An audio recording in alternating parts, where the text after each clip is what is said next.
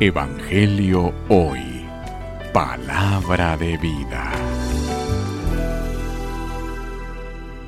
Lectura del Santo Evangelio según San Mateo. Gloria a ti, Señor. En aquel tiempo Jesús estaba hablando a la muchedumbre cuando su madre y sus parientes se acercaron y trataban de hablar con él. Alguien le dijo entonces a Jesús, Oye, ahí afuera están tu madre y tus hermanos, y quieren hablar contigo.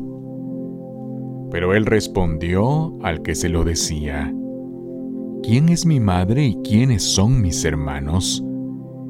Y señalando con la mano a sus discípulos dijo, Estos son mi madre y mis hermanos, pues todo el que cumple la voluntad de mi Padre que está en los cielos, ese es mi hermano, mi hermana y mi madre. Palabra del Señor. Gloria a ti, Señor Jesús. Evangelio hoy.